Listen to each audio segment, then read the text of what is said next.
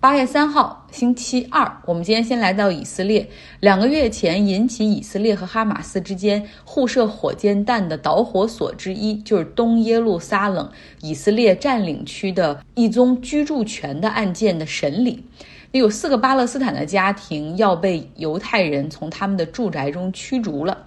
理由是呢，一些犹太人的定居者向法院多年前就提起诉讼，说这片土地属于他们，要驱逐这些巴勒斯坦人。那么，因为现在东耶路撒冷属于以色列人的占领区，所以你要想打官司的话，司法系统就得走以色列人的系统。那当地法院的裁决也是支持犹太人的诉求，哈，这是显而易见的，也是这个他的地方法院就是责令巴勒斯坦人必须搬走。那这个巴勒斯坦人就感觉极大的不公平哈，但是要想推翻这个裁决，就必须依旧在以色列人的司法体系中继续谋求上诉。那结果是诉到了最高法院。今天最高法院开庭哈，在庭上法官给了一个相对折中的处理办法，那就是承认这个街区的土地所有权归犹太人所有，但是允许这四个巴勒斯坦家庭继续在这儿居住，以保护租客的形式让他们在这儿住。那同时有一个附加条件，他们需要稍微的向犹太人的地主哈，这个 landowner 交一些房租。这四个巴勒斯坦家庭是拒绝了这个试探性的方案哈。法官呢也表示说，择日他会给出一个具体的裁决。我们来说说这个事情的来龙去脉。这个在东耶路撒冷的有争议的街区叫谢赫贾拉街道。在一九四八年以色列在此建国之前，那这个地方这个大地区都是巴勒斯坦地区，哈，就各个民族在这儿混居。很早的这些犹太复国主义的这种人，他们就开始花钱从巴勒斯坦人的这个手里去买一些土地，然后建立定居点儿。那在以色列一九四八年建国之前，这个地区都属于英国托管的巴勒斯坦地区。那我们最近在看这个《终结了所有和平的和平》这本书中，也知道哈，就是说早在第一次世界大战期间，犹太复国主义运动就得到了英国政府的支持，然后英国政府发表了一个贝尔福宣言，支持犹太人未来回到巴勒斯坦来建国哈，所以允许他们回到这个应许之地。所以后来呢，在联合国的主持之下，就搞了一个这个领土划分，基本上就是说，在巴勒斯坦这个地区，按照现在定居点人口的一些情况，可以分出犹太人的国家和阿拉伯人的国家。那当然了，耶路撒冷这个。三千年历史的古城，哈，也是这个几个宗教的圣地之一。那它是很有争议的部分，该归谁所有呢？打个问号。联合国当时就决定说，那我们就把它当成一个国际城市，它既不是犹太人的地盘，也不是阿拉伯人的地盘，谁也别想把这儿当成首都。那这应该属于联合国托管的区域。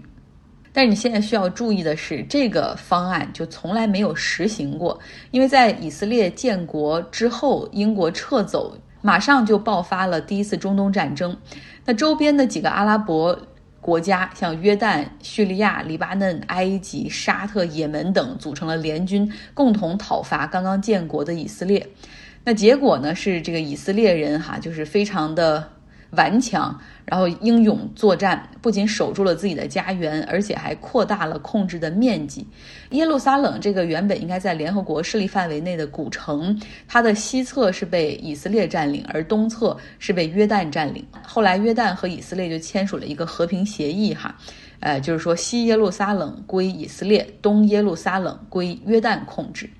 那约旦呢，是从一九四八年到一九六七年控制着东耶路撒冷。当时因为战争之后有大量的巴勒斯坦人，他们是无家可归，所以约旦就在东耶路撒冷的一些地方就建房子来安置这些难民。那当时这个谢赫贾拉街道就是其中重要的一个区域之一。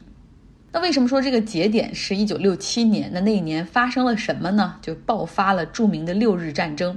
又是哈，这些阿拉伯邻居组成了一个联军来进攻以色列，又被以色列击败，而且这次打的是一点脾气都没有，基本上没有东山再起、再次讨伐的可能性。那像东耶路撒冷、约旦河西岸是全部都被以色列占领，那连埃及的西奈半岛他们都给丢了。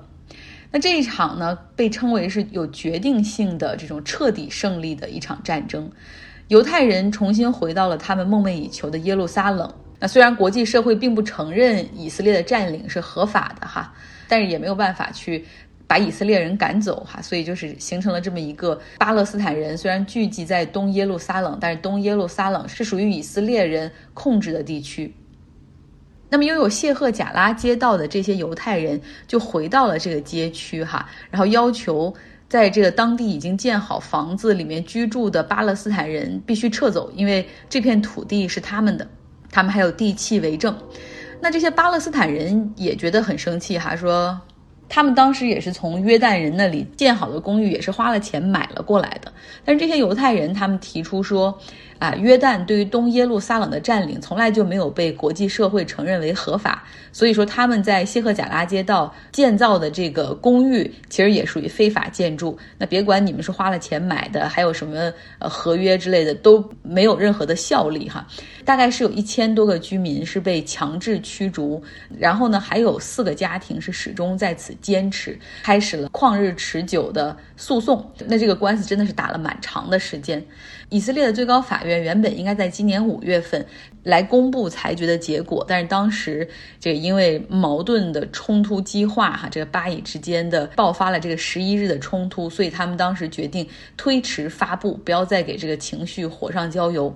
那现在呢，我们也看到，就是说经过可能这十一天的冲突之后，法官们也看到了一些，就是我们需要一个折中的方案，而不是一边倒的倾向于犹太人。于是他们想出了这个，这四个巴勒斯坦家庭还是可以继续住在这儿，但是你们是将以租客的身份住在这儿，犹太人还将是这个片土地的有着地契的 landowner，然后你们还需要向犹太人交房租。四个巴勒斯坦家庭虽然看到了这些折中方案中是有对他们有利的部分，但是拒绝接受哈，要战斗到底。哎，这巴以之间的问题真的太复杂了。希望我们看完这本《结束了所有和平的和平》之后，能够解答中间更多的问题。好，东京奥运会上有一个新闻，可能大家都没有关注，因为它是场外的一个新闻，而且也不是什么知名的金牌运动员，但是在国际媒体上还是引发了很大的关注。她就是白俄罗斯的女子田径选手齐马努斯卡娅。因为呢，他批评国家队的教练而被白俄罗斯代表团临阵撤下，然后立刻命令他收拾行李离开奥运村，被工作人员强行带到东京机场，要送他返回明斯克。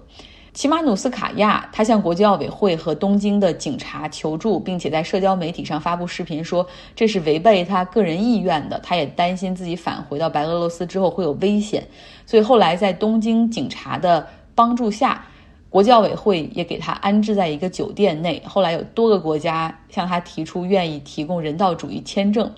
那后来呢？他联系了波兰外交部，哈，然后进行迅速接洽，已经在波兰的使馆办理了手续。他将在本周稍后的时间啊飞往波兰华沙。而与此同时，她的丈夫也在新闻爆出之后迅速离开了白俄罗斯，目前已经来到了乌克兰。呃，说是担心哈会有政府的报复。他们两个人呢将会在波兰相聚。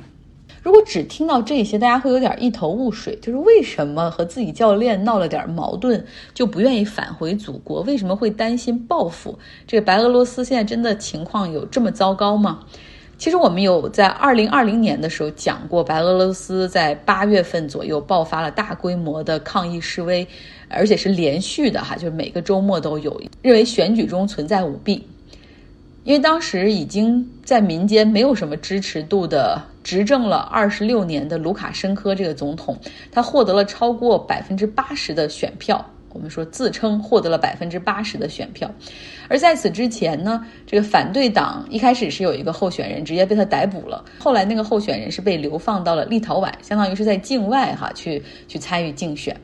所以就有很多百姓就是说他怎么可能有百分之八十的选票啊？卢卡申科，我们都没给他投票，这些票是哪儿来的？所以多个主要城市连续多个周末爆发游行示威，声势非常的浩大。后面疫情起来，算是救了卢卡申科一命。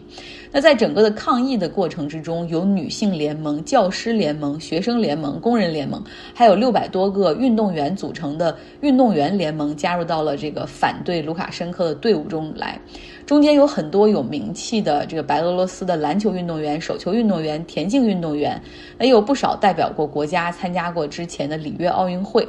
所以大家知道这个背景了吧？就是有很多运动员实际上是非常不同意卢卡申科的，非常反对现在的这个政府的。回到齐马努斯卡亚，他今年二十四岁，之前是公开哈在社交媒体上批评他的教练。也就是说，这个白俄罗斯的教练，他认为你根本就没有让我进行过任何四乘四百米的接力训练，就临阵给我安排这样的比赛，呃，就是这种行为是非常不负责任的。就是让他临时加入到这个队，是因为有一个要参加接力的队友存在兴奋剂检测的问题哈。其实批评教练在很多国家都不是一个很大的事儿，这就是一个竞技上的一个决策或者竞技上的批评，但是呢。你看到白俄罗斯代表团立刻对他采取的一系列的行动，比如说取消比赛资格、勒令其回国哈，然后强制等等，你能够看出整个从上到下那种对不同意见的零容忍，然后以及各种批评也是一种背叛等等，折射到这个大的环境上，齐马努斯卡亚他就非常担心回国之后会遭到报复哈，然后包括他的家人，他觉得在国内也不是很安全。他的担心是有理由的，大家还知道吗？今年五月份我们也讲过这个新闻，为为了逮捕一个反对卢卡申科的一个记者，白俄罗斯他们的情报部门是捏造一个飞机上存在炸弹假消息，责令这个有这个反对卢卡申科记者乘坐的一个欧盟航班的客机掉头迫降明斯克机场，然后上去抓人哈。那国际奥委会实际上也对卢卡申科和他的儿子发出了禁令，禁止他们。来东京看奥运会，所以你看奥运会实际上场内哈，当然。运动健儿，志气高，然后挑战人类的极限，刷新自己的最好记录。但在场外所发生的一些事儿，其实也像一面镜子来一样，折射出很多不同国家的一些社会问题。你再比如说，联想到奥运会开幕之前，有一个乌干达的举重运动员忽然从奥运村里消失了，他他当时就是说宁可不参加奥运会，他也希望能够留在日本打工，不想回去了。当很多人可能不太理解为什么，就是很多。嗯，生活在非洲的人拿出自己的积蓄，然后去购买一张蛇头的船票，希望前往欧洲去，然后申请政治避难，然后在那儿打工给家里人赚钱，因为可能本地的机会真的非常的糟糕。结尾的部分，我们继续请出我们的读书俱乐部的书友稻田白露，给大家带来茶叶战争。茶叶和天朝的兴衰中间的片段，哈，来聚焦一下中美贸易的早期。昨天我们听了第一集，他给我们讲了，就美国当时派到中国的第一艘远洋货轮，名字叫做“中国皇后号”，也就是说，以为中国我们也是个帝国嘛，有自己的君主。他们想象中的中国应该是跟英国差不多的，应该有自己的女王在，但是殊不知我们根本就这个男尊女卑到让人发指的程度，哈。当时美国是。希望从中国来进口茶叶、丝绸，那么大家猜一猜，中国人从美国那儿最想买点什么呢？美国的什么商品在中国最畅销？中国皇后号带来的示范效应很大。一七八五年十二月，美国的实验号从纽约出发，前往中国购买茶叶，获利一点零五万美元。一七八六年，土耳其皇后号从耶路撒冷出发，前往广州。一七八七年，同盟号从费城出发前往广州，他们带回的茶叶最终让自己获利五十万美元。同年出发的还有波士顿的哥伦比亚号，这艘船完成了美国首次环绕地球之旅。从一七八四年至一七九零年，来到中国的船就有十四艘。当时美国步履蹒跚，缺少资金。与中国做生意有什么优势呢？当初随中国皇后号到中国的大班山茂照，一七八六年被任命为美国驻广州领事。他所写的日记是研究中美贸易的参考文献，提供了解决方案，就是用中国人需求的西洋参来充当一般等价物。西洋参除了是野生外，在中国还被看作灵丹妙药，在中国东北。出产的人参几乎都被皇家包揽，民间难得一见。它神奇的药效大受中国欢迎，而且美国人发现中国喜欢人参的另一个原因是人参可以增强性欲，这与鸦片在中国受欢迎的原因几乎相同。法国人最先得知北美、加拿大有人参，他们又从传教士那里获悉人参在中国是至宝。最先贩卖人参到中国的许多法国人都赚得盆满钵满。人参像座金矿，给美国商人注入了信心。当时，美国一些科学家还准备研究人工培植的问题，但多次实验失败后，不得不放弃。1787年，来华的美国船有五艘来到广州，他们只带了很少的钱，装载的大部分货物都是人参。那年，人参价格大涨，从130美元涨到200美元，这让他们大赚了一笔。按照山茂照对市场的估计，在最后一条船离开之前，还可能再升百分之二十到百分之三十。随着人参价格的一路攀高，山茂照建议美国政府应该限制其他国家到美收购人参，只允许美国船只直接将人参送往中国。当然，他也注意到了鸦片贸易。他说，澳门总督一年能收到四万美元的好处费。这几乎是他们一艘船一年所能赚的钱。美国对华贸易催生了美国首批百万富翁，阿斯托和伊利亚斯·德比是其中的代表人物。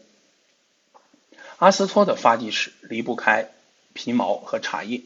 1800年，他就往来纽约和广州之间，用以物易物的方式，用毛皮、人参换取中国的茶与丝绸。一次盈利就高达五点五万美元。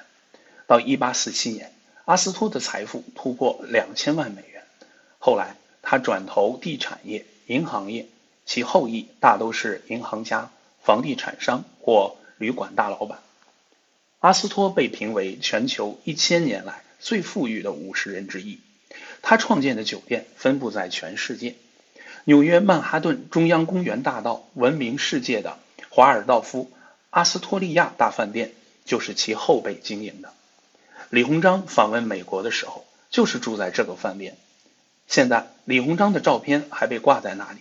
墙上写着“中国总督李鸿章，一八九六年停留”。美国商人能迅速在中国站稳脚跟，与美国实施对华贸易的保护措施分不开。独立后，美国政府支持商人对华贸易，提供许多优惠政策。一七八九年首次颁布的关税法令就有着浓厚的贸易保护主义倾向。一七九一年，国会规定，外国船只进口中国货物到美国，每吨收取零点四六美元的关税，而美国的船只只需要零点一二五美元。另一个方面，就像马氏在《中华帝国对外关系史》里说的：“